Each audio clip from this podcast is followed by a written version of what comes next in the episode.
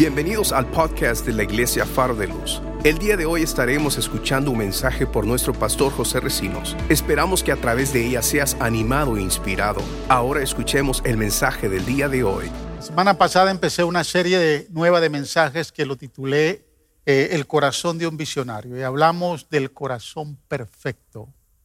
Hoy en esa serie el segundo mensaje es un corazón decisivo. Un corazón decisivo. Ese es el segundo mensaje. Así que vamos a prestar este capítulo de Juan, capítulo 6, versos del 60 al 69, para poder eh, que el Espíritu Santo nos enseñe en esta mañana. Dice la palabra, al escucharlo, muchos de sus discípulos exclamaron, esta enseñanza es muy difícil, ¿quién puede aceptarla? Jesús muy consciente de que sus discípulos murmuraban, por lo que había dicho, les respondió, ¿esto les causa tropiezo? Eh, la versión Reina Valera dice, ¿esto les ofende? ¿Qué tal si vieran al Hijo del Hombre subir a donde antes estaba? El espíritu da vida, la carne no vale nada, no vale para nada. Las palabras que les he hablado son espíritu y son vida. Sin embargo, hay algunos de ustedes que no creen. Es que Jesús conocía desde el principio quiénes eran los que no creían y quién era el que iba a traicionarlo. Así que añadió, por esto les dije que nadie puede venir a mí a menos que no se lo haya concedido el Padre. Desde entonces muchos de sus discípulos le volvieron la espalda y ya no andaban con él.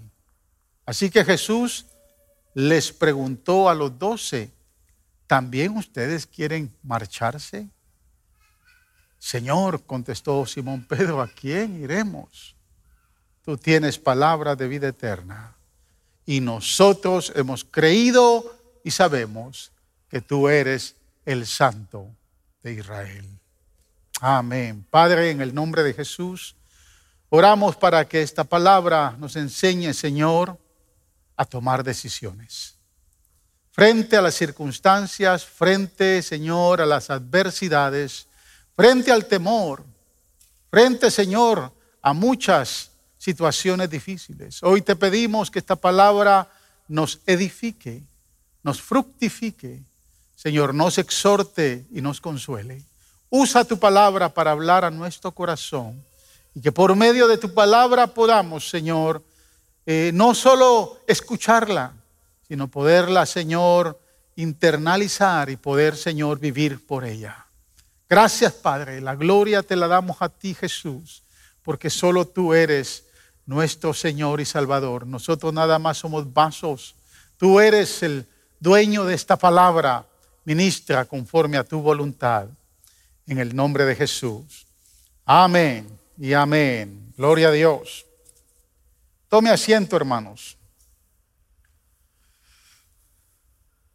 Mire, este es uno de estos pasajes de la Biblia donde si usted en algún momento deseó ser uno de esos primeros discípulos, si usted deseó en algún momento vivir un tiempo bíblico y vivir el tiempo de Jesús y ser uno de los discípulos de Jesús, eh, creo que en este momento no le hubiera gustado estar ahí. Porque este pasaje, estas palabras, esto que Jesús enseña acá, es muy confrontador. Fue muy confrontador en la época de Jesús y sigue siendo muy confrontador eh, en nuestros días. Déjeme darle un contexto de lo que está sucediendo antes de que Jesús hable estas palabras.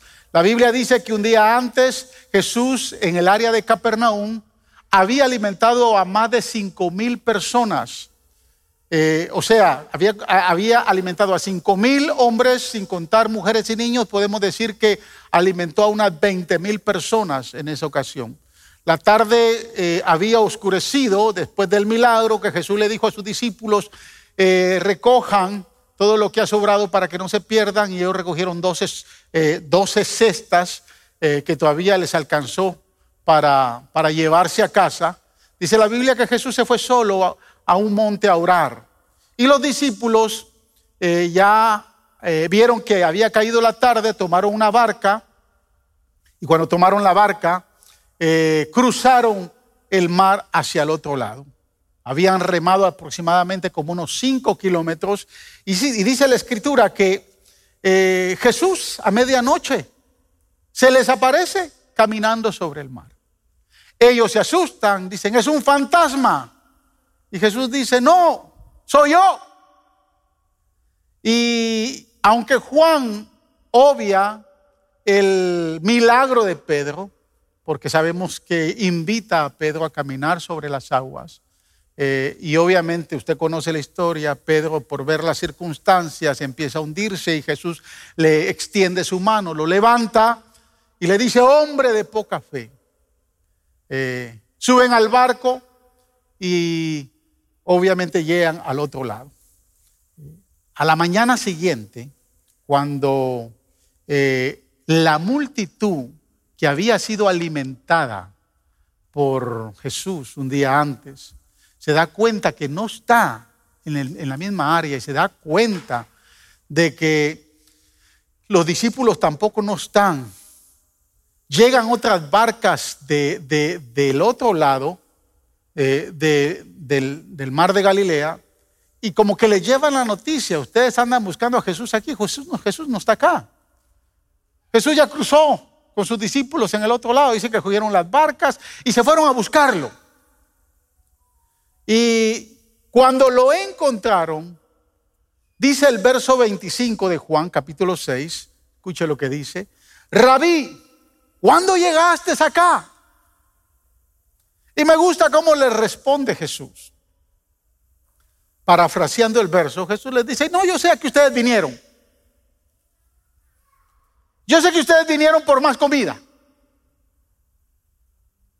Ustedes son unos materialistas. Les gustó que ayer los alimentara ahora andan buscando que los vuelva a alimentar hoy. Ustedes no vinieron por mí, dijo Jesús. Ustedes no vinieron porque yo les interese. ¿Quién soy yo? Y observe cómo les dicen el 27. Háganme un favor, váyanse a trabajar.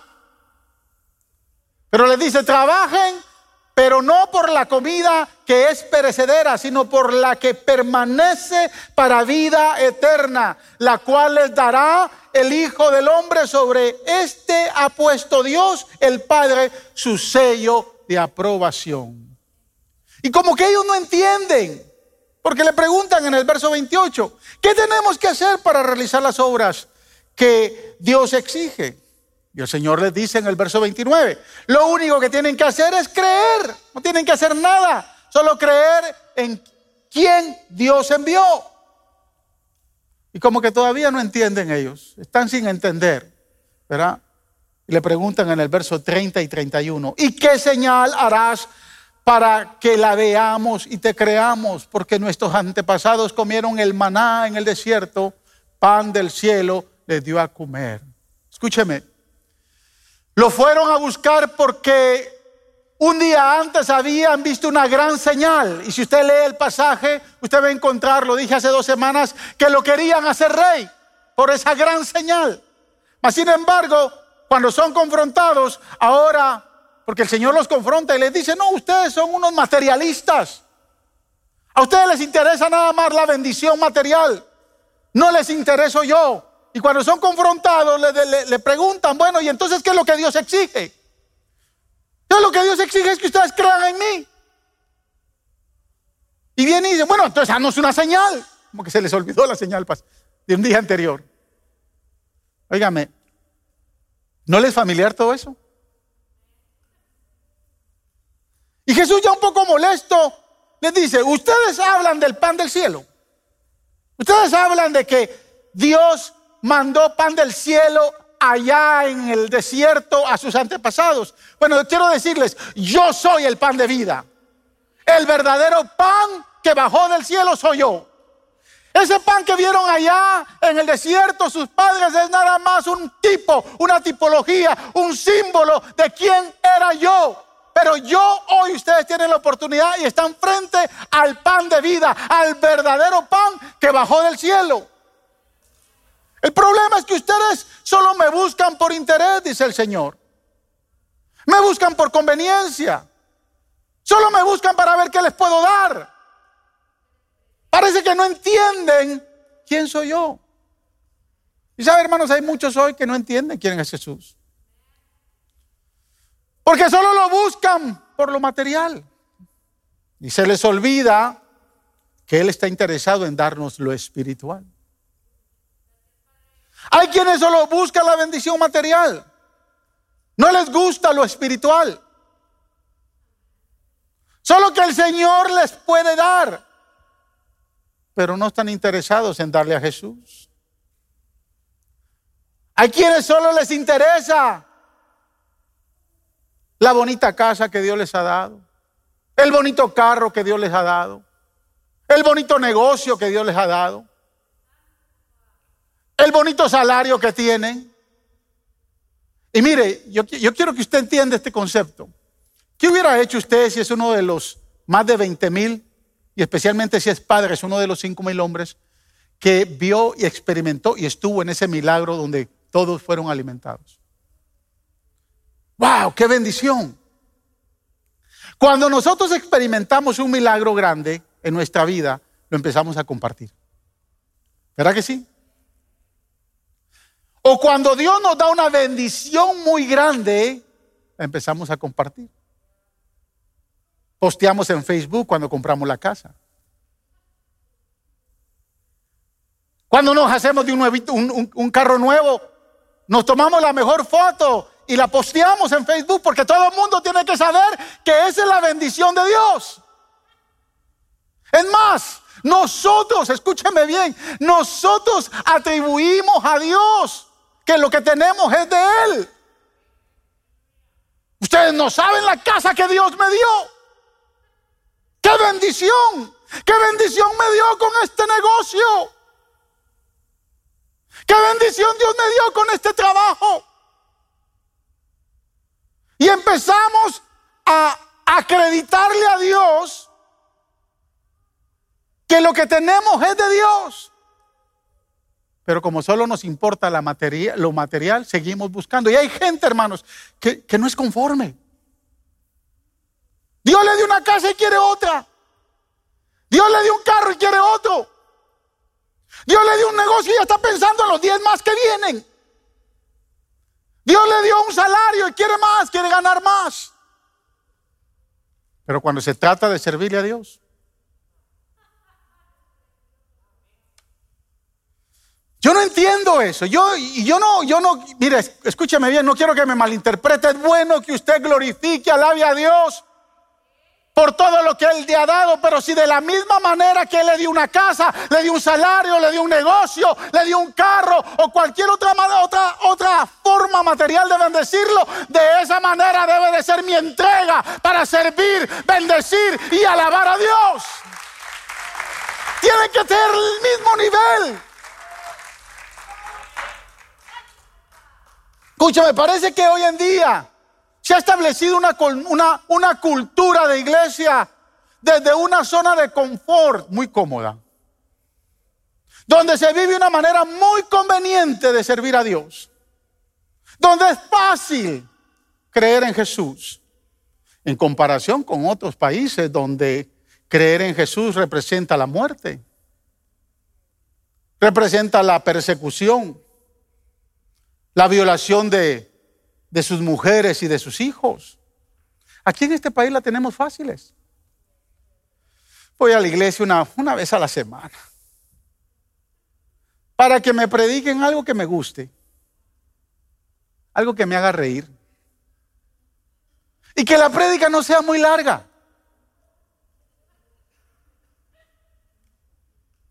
No me pidan que sirva, porque no tengo tiempo para eso. Estoy muy ocupado con mi negocio. Estoy haciendo mucho overtime. Así que no me pidan que yo sirva. Y pastor, eso de Zoom, se le echó buena, pastor. Porque el martes ya no tengo que venir a la iglesia, Es más, ni abro la pantalla, acostadito con mi tacita de café, estoy escuchando lo que están diciendo. ¿Para qué venir el viernes? Si entré al grupo Zoom el martes. Es más, ni el domingo voy a ir porque como sea, si están transmitiendo el servicio por Facebook Live y por YouTube, ¿qué necesidad yo tengo de ir? Déjeme decirle algo, la intención de Jesús cuando usted vino a Él es que usted no se quede como está. La intención de Jesús de venir a Él es que usted no, usted siga siendo el mismo mentiroso, el mismo mañoso, el mismo borracho, el mismo drogadicto, el mismo adúltero, sino que crezca a un nivel más profundo. Esa es la intención de Él. Y eso solo se puede dar cuando entramos en comunión, en búsqueda y en servicio a Él. Mire, esta pandemia va a dejar a muchos fuera de la iglesia. Muchos. Que han entendido que no se puede ir a la iglesia porque no. No, no, no, no, no. Ahí me voy a contaminar. Pero se va a meter a Walmart, se va a meter a Home Depot, se va a meter a un montón de lados.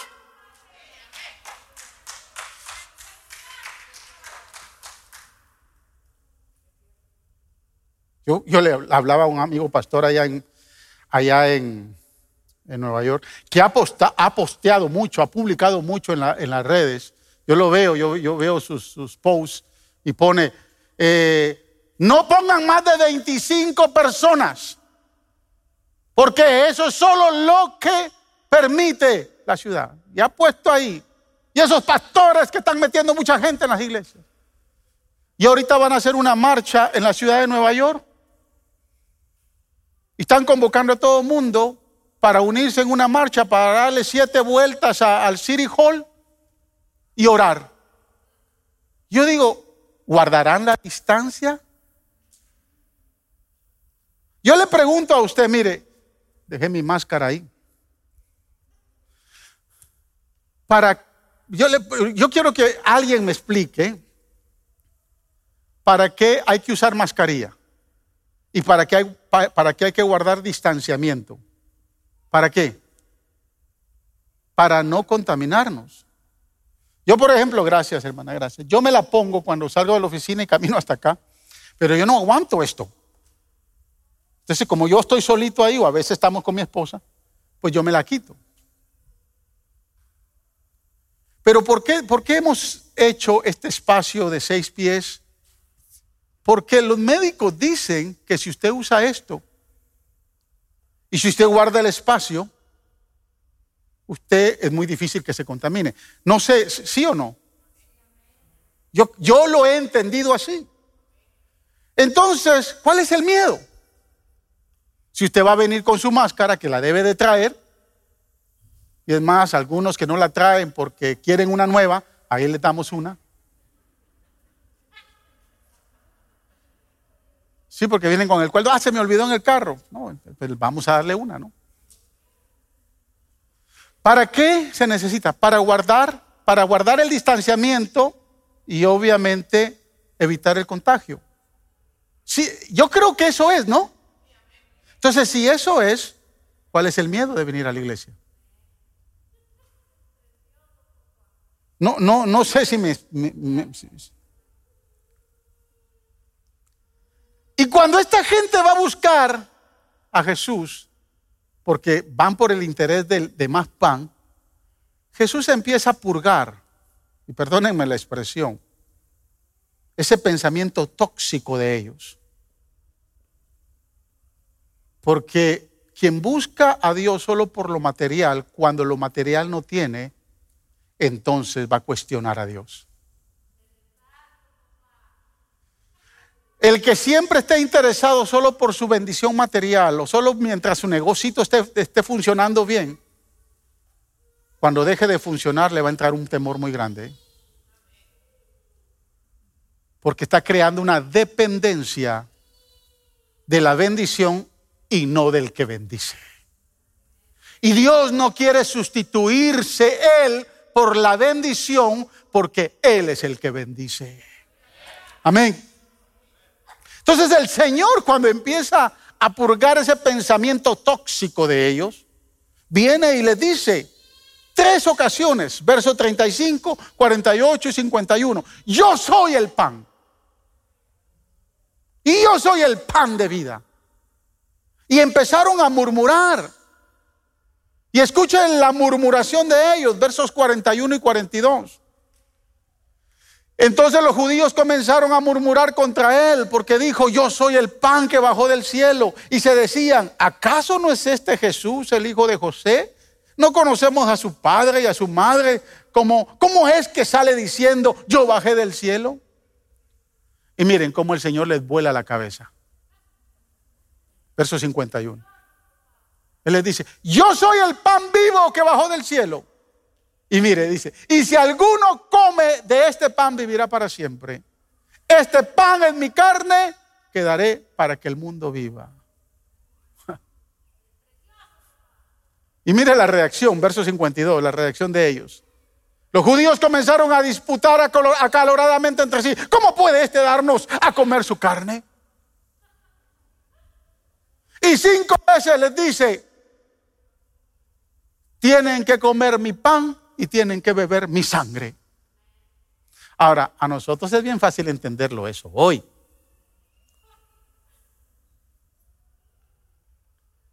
¿Cuántos de ustedes han comido son popos de mayo? Uy.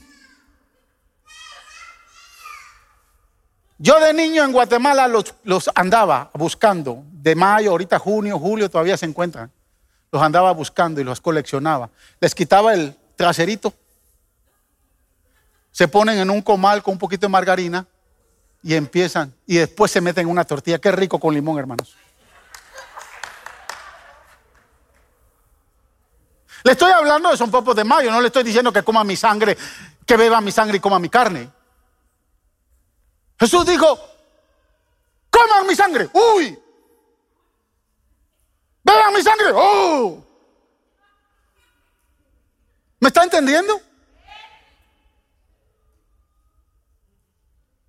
Ciertamente, dice el verso 53 y 54, les aseguro, afirmó Jesús, que si no comen la carne del Hijo del Hombre y no beben su sangre, no tienen realmente vida.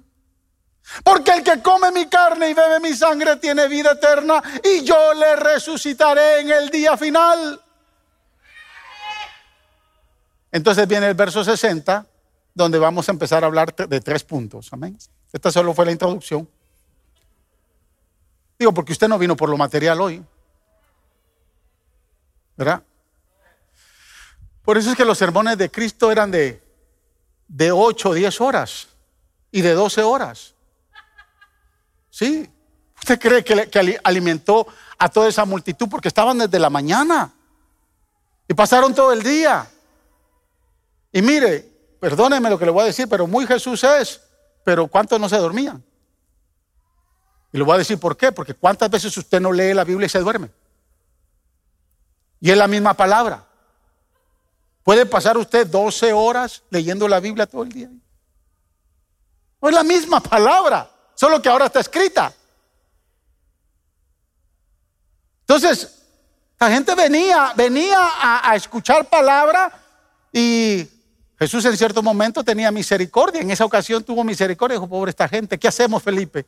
Y Felipe dice, ni 200 denarios, Señor, se puede hacer para poder eh, darle de comer a esta multitud. Y por ahí aparece Andrés, el hermano de, Pedro, y dice, Señor, mira, lo único que hay aquí son cinco panes y, dos pececitos que un muchachito trae por ahí. Patojito que anda por ahí. Y el Señor dijo, bueno, tráiganmelos, vamos a ver qué podemos hacer con esto y alimentó. ¿Por qué? Porque habían estado todo el día con él. Entonces, Jesús estaba interesado en dar lo espiritual. Y aquí es donde yo quiero compartir tres puntos. Usted de los que apunta, apunte. Los visionarios no siempre entienden la visión. Punto número uno. Los visionarios no siempre entienden la visión. Verso 60.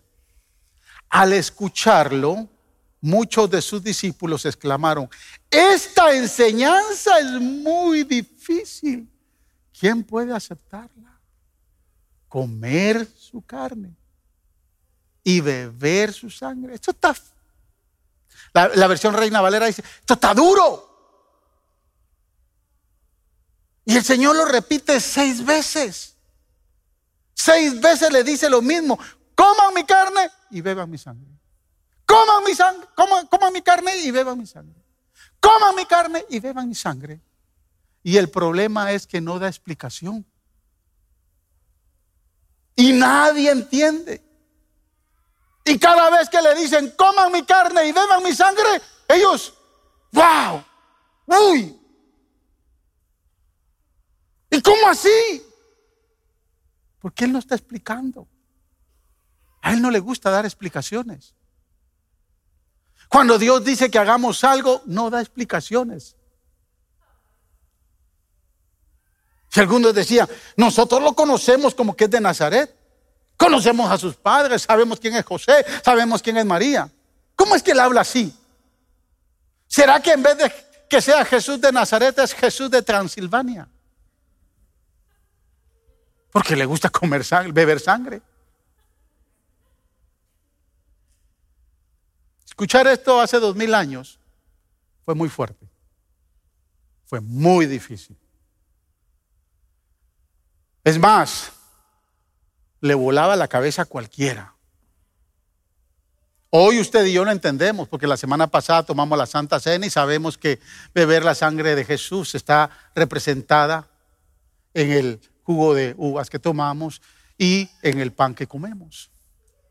Pero Jesús no está diciendo, eh, no les está explicando y les está diciendo, miren, no se preocupen, yo, no, yo no dije que realmente me tenían que quitar una mano y se la tenían que comer, o que el otro me quitara una pierna y se la empezara a comer. No, no, Jesús no lo está explicando. Jesús solo lo, lo deja así para ver qué ellos piensan. Porque cuando Jesús nos va a decir algo en medio de una visión, nos, deja en el limbo. Porque Él no está interesado en darnos detalles, porque lo que quiere es que creamos, le creamos a Él por fe. Esa primera audiencia que escuchó esto no tenía ni la menor idea de lo que Jesús estaba hablando. Especialmente a casi dos años de celebrarse la Pascua, donde Él se iba a sentar en la mesa con ellos, iba a compartir el pan y iba a compartir la copa. O sea, ellos ni siquiera lo tenían en mente. Mire, cuando usted tiene un proyecto, una visión o quiere emprender algo en la vida, Dios no está interesado en que usted entienda. Los visionarios no siempre entienden la visión. Por eso es que a muchos cuando se casan las cosas, las cosas les empiezan a salir mal. Le voy a preguntar a cuántos de las parejas que están acá cuando se casaron, digo después de la luna de miel, ¿no? Porque la luna de miel que dura dos, tres días, una semana, algunos 15 días. Pero a cuántos de los que se casaron aquí ya como a los meses dijeron, yo creo que esta no es la mujer.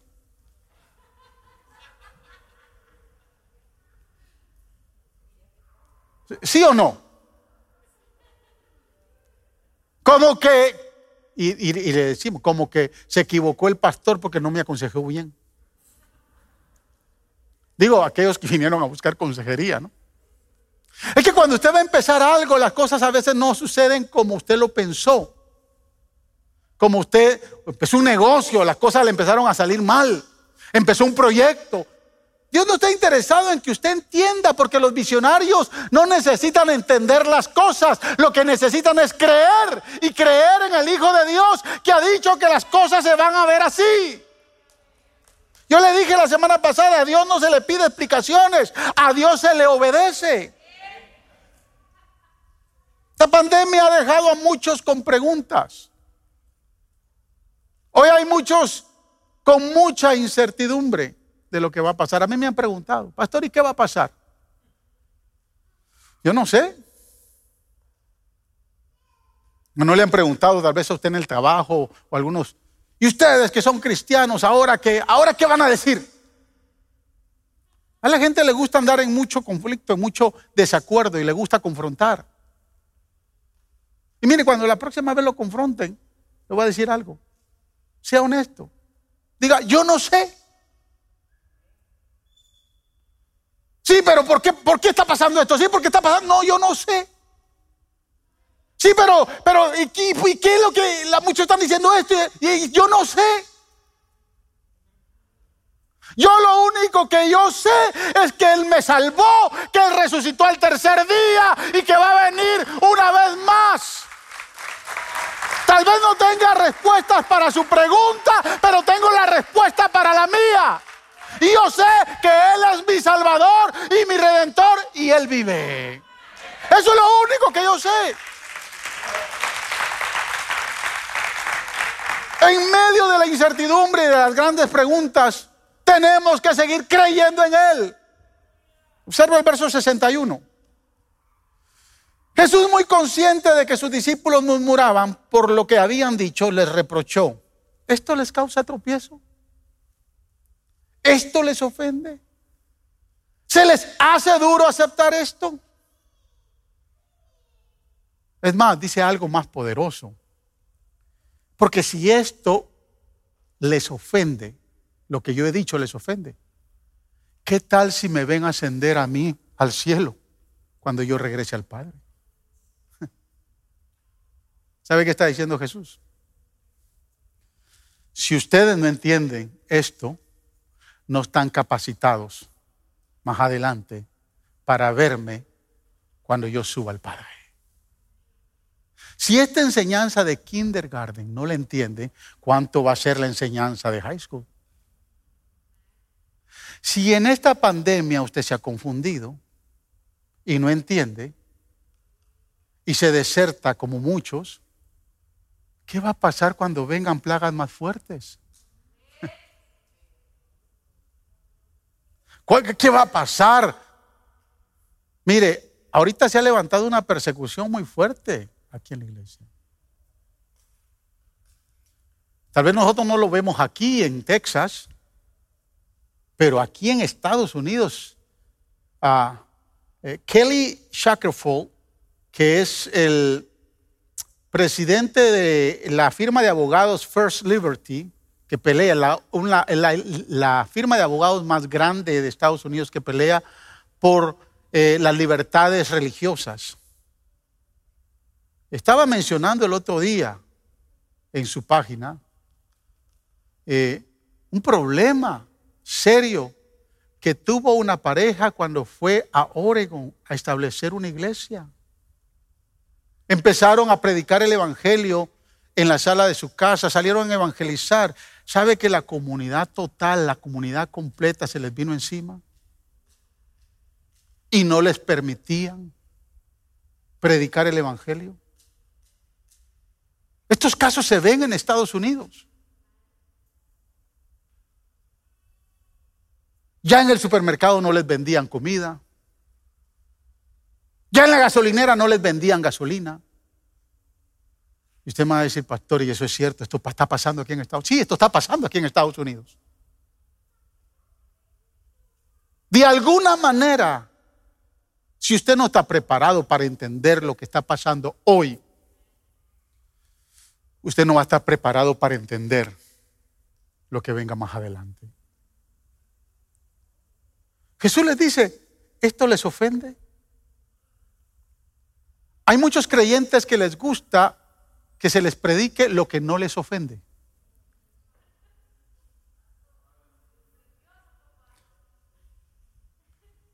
Por eso es que muchos a veces preguntan, ¿y de qué era? Eh, si el pastor va a predicar de diezmo, yo no voy.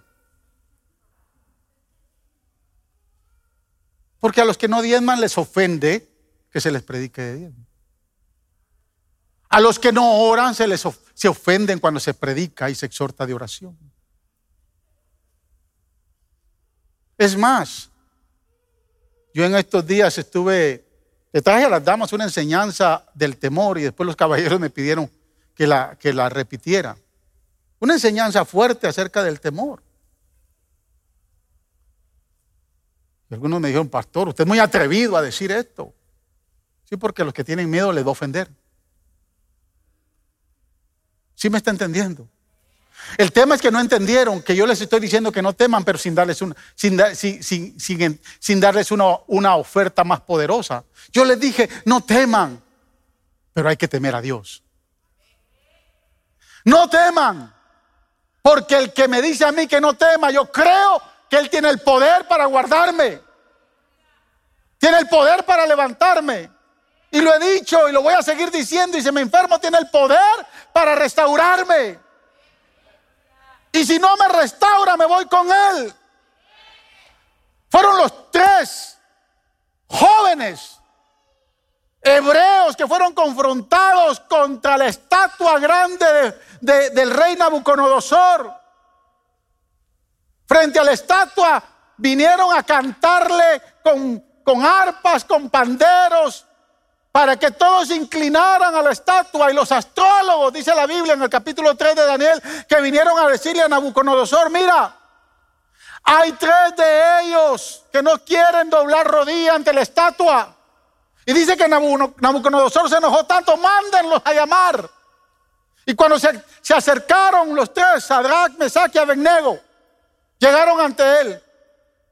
Y Nabucodonosor les dijo, ¿es cierto de que ustedes no quieren adorar a la estatua que yo he presentado? Y ellos dijeron, no. Y él les dijo, les voy a dar una oportunidad más. Voy a, voy a volver otra vez a que, a que las arpas suenen, a que los tamborines suenen, a que los panderos suenen. Porque tienen que arrodillarse ante la estatua. Y les dije, no te molestes, Nabucodonosor. No te molestes. Nosotros no nos vamos a doblegar ante esta estatua. Porque estamos seguros que nuestro Dios nos va a salvar. Pero si no nos salva y morimos ahí, Tampoco nos vamos a adorar a tu estatua, porque al único que adoramos y le tenemos temor es al Dios creador del universo. Es lo mismo. Es lo mismo. Cuando usted tiene fe y tiene temor en Dios y cree en Él, no debe de atemorizarse por nada de lo que el mundo trae. Escúchame lo que le voy a decir. Si usted se ofende por algo que se predica y que es bíblico, téngalo por seguro que no está preparado para algo mayor, para algo más profundo. Porque si ustedes no están soportando esta enseñanza, especialmente lo que estamos viviendo hoy, no va a estar preparado para lo que venga más adelante. Yo no le puedo decir a usted qué va a venir porque yo no sé qué va a venir. Yo lo único que yo sé es que tengo que seguir creyendo en Él. Y tengo que seguir predicando la palabra. Y tengo que seguir haciendo mi labor como pastor. Y no debo de amedrentarme por lo que el mundo quiera ofrecer. Número dos. Los visionarios pueden abandonar la visión. Versos 66 y 67. Desde entonces muchos de sus discípulos le volvieron la espalda y ya no andaban con él. Así que Jesús les preguntó a los doce, ¿también quieren marcharse ustedes? Lo impresionante, hermanos, escúcheme bien, lo impresionante de esto es que los que no soportan las palabras de Jesús no son los fariseos, no son los rabinos, no son los escribas. Es más, no son ni los romanos, son discípulos. Lo dice ahí, verso 66. Desde, desde ese entonces, muchos de sus discípulos le volvieron la espalda. Mire, Jesús no es como los pastores de hoy en día que cuando ve a alguien que se va, lo trata de convencer o de negociar para que se quede. Él no es como muchos de nosotros los pastores. Nosotros a veces los pastores tenemos más misericordia. Alguien viene y nos dice, ya no quiero seguir en este liderazgo y tratamos la manera, mira, no que no te preocupes, que Dios te llamó, tal vez no estás entendiendo todavía, pero Dios te llamó. Yo hay, hay líderes aquí que les he dado les ha dado, vayan y oren. No, no, no, es que ya oramos, pastor. Y el Señor dice que hasta aquí. Pero miren, tranquilos, no se apresuren. No, Jesús respeta las decisiones de los que toman la decisión de irse. Él no detiene a nadie. Es más, cuando ve que los discípulos están yendo, porque yo quiero que usted entienda, Jesús tenía círculos de relación. Le, seguían las multitudes. Después tenía 70, que dice que los mandó de dos en dos. 70 discípulos. Y después tenía 12. Y de los 12 tenía tres. Tenía a Juan, a Pedro y a Santiago. Que, ellos, hermanos, andaban con Jesús para los eventos especiales, como, como dicen los caballeros, edición especial. Los tres andaban en la edición especial. El monte de la transfiguración, los tres. Resucitó a la hija de Jairo, los tres. O sea, a todos los eventos especiales estaban los tres. Pero había uno, o sea, de 70, 12, de 12 a 3 y de 3 1, que se le recostaba en el pecho. Que es el que escribe este evangelio el que tenía la oportunidad de que antes de que Jesús hablara estaba recostado en el pecho y antes de que Jesús hablara ya sabía lo que venía.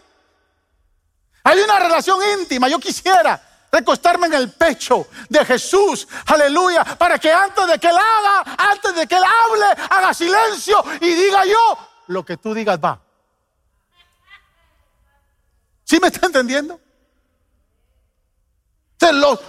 yo Puedo entender que los 70 empezaron a irse. Empezaron a irse. Y lo más interesante es que cuando Jesús ve que se va, cualquier pastor no los deja ir, hermanos. Son 70, 70 diezmos. ¿Qué no se hace con 70? Sacamos un una actividad del Bank Food con 70. Pero Jesús los deja ir. Y cuando los deja ir, que ya van, aquellos van, los doce están detrás de él y les dice, ¿se quieren ir ustedes también?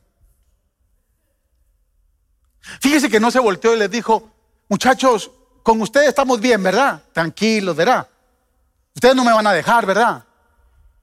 No, él no vino con esa actitud. Él se arriesgó a quedarse solo. Así como se arriesgó Gedeón. Dice la Biblia que Gedeón salió con casi 30 mil. Escuche bien. Y dice que Dios le quita, y lo le quita muchos y lo deja con 300. Ahora, yo tengo que evaluar ese pasaje desde la humanidad, desde el temor del, ser humano. ¿Por qué? Porque el enemigo ha salido con más de 100 mil. Aún con 30 mil no le hacemos frente. ¿Sí me está entendiendo? Entonces, cuando van a la batalla, van muchos con miedo. Mira vos, ¿y cuántos son aquellos? No, dicen que son más de 100 mil. Los madianitas son más de 100 mil. ¿Y nosotros cuántos somos? 30 mil. Este Gedeón está loco, ven. Y muchos empezaron a tener miedo. Y Dios le retira a Gedeón todos los miedosos. Si eran 30 mil, le retiró, escúcheme bien, 29 mil 700. Y lo dejó con 300. Y le dijo, le dio la prueba, mira, te vas a quedar solo con aquellos que cuando vayan al río sepan cómo beber el agua, porque eso garantizaba que los que, no, los que tenían miedo, hasta con miedo, iban a beber agua. Y esa gran cantidad de gente, quédate solo con los que no tienen miedo. Es más, le voy a decir algo. Gedeón destruyó a los marianitas y no necesitó a los 300. Circularon el campamento. Hicieron, fueron a coger un par de ollas. Ollas y sartenes y empezaron con las ollas y sartenes a hacer bulla. Y cuando el ejército marianita empezó a escuchar la bulla, pensaron que venía un gran terremoto y se empezaron a matar entre ellos. ¿Sí me está entendiendo? sea, a Dios no le gustan las multitudes. A Dios les gusta los que tienen valor. Por eso es que la Biblia dice que el reino de los cielos se hace fuerte y solo los valientes lo arrebatan. Solo los que no tienen temor arrebatan. Los que aunque no entienden, saben que pueden caminar y que no van a abandonar la visión. Se voltea a los doce y les dice, ¿se quieren ir ustedes también? Él se arriesga a quedarse solo. Escúchame hermanos, en la visión vamos a encontrar situaciones que a primera instancia no vamos a comprender. Y esto no tiene que ver con que su relación con Dios esté mal, sino al contrario. Cuando no entendemos las cosas es porque Él quiere que dependamos más de Él que de nosotros mismos. Lo que Dios quiere que hoy la iglesia haga es que dependa de Él y no dependa de nada más. Necesitamos depender más del Señor. Job no entendió nada cuando empezó a perder a sus hijos, sus propiedades, sus animales y hasta su salud. Él no entendió nada de lo que estaba pasando, pero pudo decir estas palabras en Job 1:21, desnudo salí del vientre de mi madre y desnudo volveré allá. Jehová dio, Jehová quitó, sea el nombre de Dios glorificado.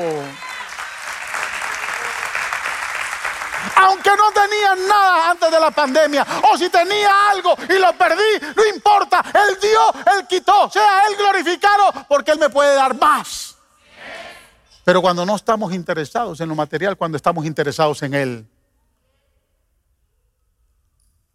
El profeta Habacuc dijo estas palabras, que tal vez es muy familiar para ustedes hoy. Aunque la higuera no florezca, ni en las vides haya frutos, aunque falte el producto del olivo y los labrados no den mantenimiento y las ovejas sean quitadas de la majada y no hayan vacas en los corrales, con todo yo me alegraré en Jehová y me gozaré en el Dios de mi salvación. Aleluya, aleluya. Número tres, este es el más corto, y ya terminamos. Los visionarios eligen quedarse en la visión, aunque no entiendan. Versos 68 y 69. Señor, contestó Simón Pedro, ¿a quién iremos? Tú tienes palabra de vida eterna. Y nosotros hemos creído y sabemos que tú eres el Santo de Israel. La Reina Valera dice que tú eres el Cristo, el Hijo de Dios. Aleluya. Personalmente, hermanos, creo que esta es una de las declaraciones más profundas de Pedro. Una de las declaraciones más profundas que él haya hecho. Porque él está viendo que los, dos, los otros se van. Él está viendo, él no entiende qué es comer su carne y beber su sangre. Él no lo está entendiendo. Él ha andado con Jesús, pero hay muchas cosas que no entiende. Y Jesús los confronta a ellos también. ¿Se quieren ir ustedes también? Señor, yo no entiendo nada. Pero como no tengo a ningún lugar donde ir, porque tú eres el que tienes palabras de vida eterna. Cada vez que vengo contigo, tu palabra me bendice, me levanta, me restaura, me sana. Entonces no tengo a ningún otro lugar donde ir, Señor. Y aunque no crea nada, yo he decidido creer que tú eres el Hijo de Dios, que tú eres el Cristo, el Dios viviente. Y por eso me voy a quedar aunque no entienda nada. No fue hasta 18 meses después que se sentaron con Jesús a la mesa. Y cuando están sentados en la mesa, que Jesús empezó a partir el pan y a darlos las copitas, o la copa, en este caso la copa. Pedro le dice a Andrés, ahora Andrés entendemos este asunto. Pensé que había que en cualquier momento él iba a morir y nos teníamos que comer su carne. Y a mí no me gusta la carne humana, a mí me gusta el pollo. Pasó 18 meses ahí Pero se quedó. Se quedó. Yo no he entendido nada, Señor. Ahora yo lo entiendo. Que no era tu carne, era este pan. Que no era tu sangre, era esta copa de vino. Ahora yo lo entiendo. Porque los que se quedan, Dios les va a dar la revelación en su momento. Dios les va a explicar en su momento por qué las cosas están pasando. Algo más. Estos doce, capítulo 1 de Hechos, dice que lo vieron ascender al cielo. Mire de la bendición que se perdieron. Los otros 70. Los que se fueron. Porque cuando Jesús ascendió, dice que no ascendió a solas, pero llamó a los doce. Les había dicho que se quedaran en Jerusalén. Y en ese momento bajaron dos ángeles del cielo. Aleluya. Y ven a nuestro Señor glorificado ascender. Y los ángeles le dicen a los doce, ya ellos estaban preparados para ese momento. Así como ustedes hoy ven al Hijo del Hombre ascender al cielo. Así lo verán. Así lo verán cuando Él regrese. Aleluya. Hay muchas cosas que nosotros como cristianos no entendemos en esta época. Especialmente ustedes que tienen mucho temor. Hay muchas cosas que no entendemos. Yo no le tengo la respuesta es más, casi no tengo la respuesta de nada. Pero si usted se aleja de Dios en este tiempo, si a usted le sigue preocupando más lo material que lo espiritual en este tiempo, y entiende que es muy difícil entender que tal vez Dios se llevó a un, a un familiar en medio de esta pandemia. Si hay cosas que usted no entiende y por esas cosas usted se está alejando, porque hay muchos que ya se alejaron. Yo le decía a los pastores el otro día, hay muchos que va a costar regresarlos. Hay que ir a traerlos con una grúa o con un tráiler para que regresen a la iglesia. Porque ese es el primer síntoma. Pero si usted se ha escandalizado o se ha ofendido o no ha entendido lo que está pasando en esta época, no va a estar preparado. Y más si se aparta, no va a estar preparado para recibir a Jesús en las nubes cuando Él regrese.